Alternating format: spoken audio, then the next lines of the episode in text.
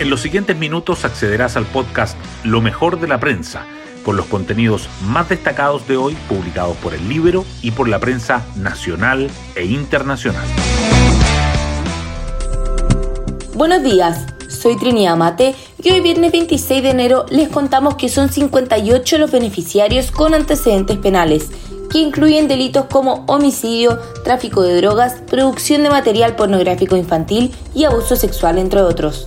19 casos con antecedentes insuficientes para acreditar lesiones y aumento del monto de pensiones sin justificación.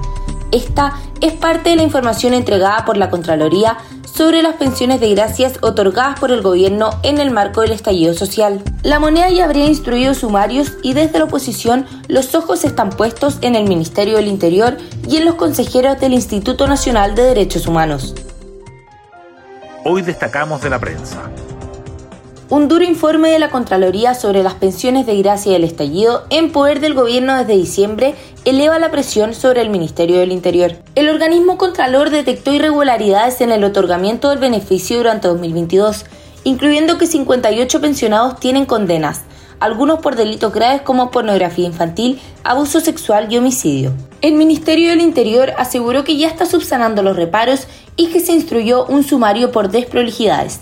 La oposición arreció críticas y el diputado Diego Chalper de Renovación Nacional afirmó que todos los involucrados deben poner su cargo a disposición. La ministra del Trabajo, Yanet Jara, dijo acerca de la reforma de pensiones que esperan lograr un buen acuerdo. Vamos con optimismo, harto sustento técnico y apertura al diálogo.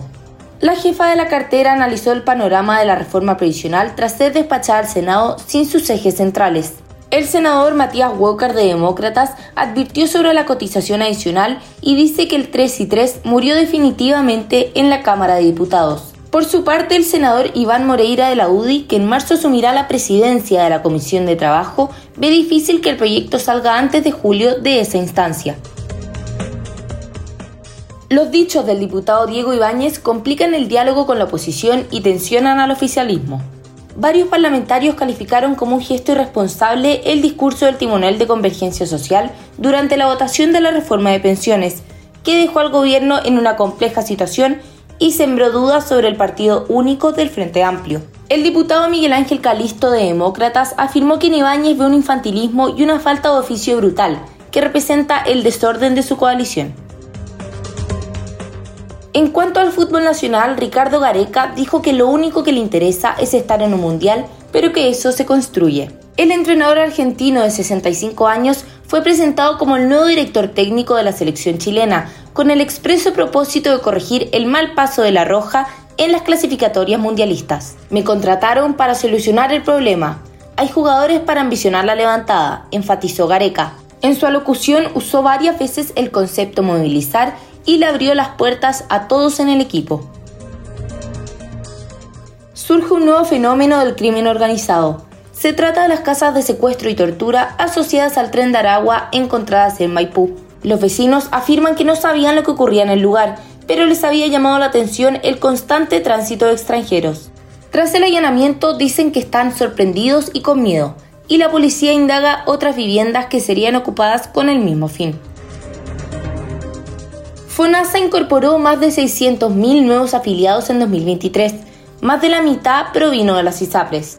El asegurador público terminó el año pasado con 16.229.898 usuarios, luego de sumar 616.320 personas en 12 meses. En total, FONASA tiene el 81% de la población nacional, el 84% de las mujeres el 94% de los mayores de 60 años y el 95% de los afiliados extranjeros.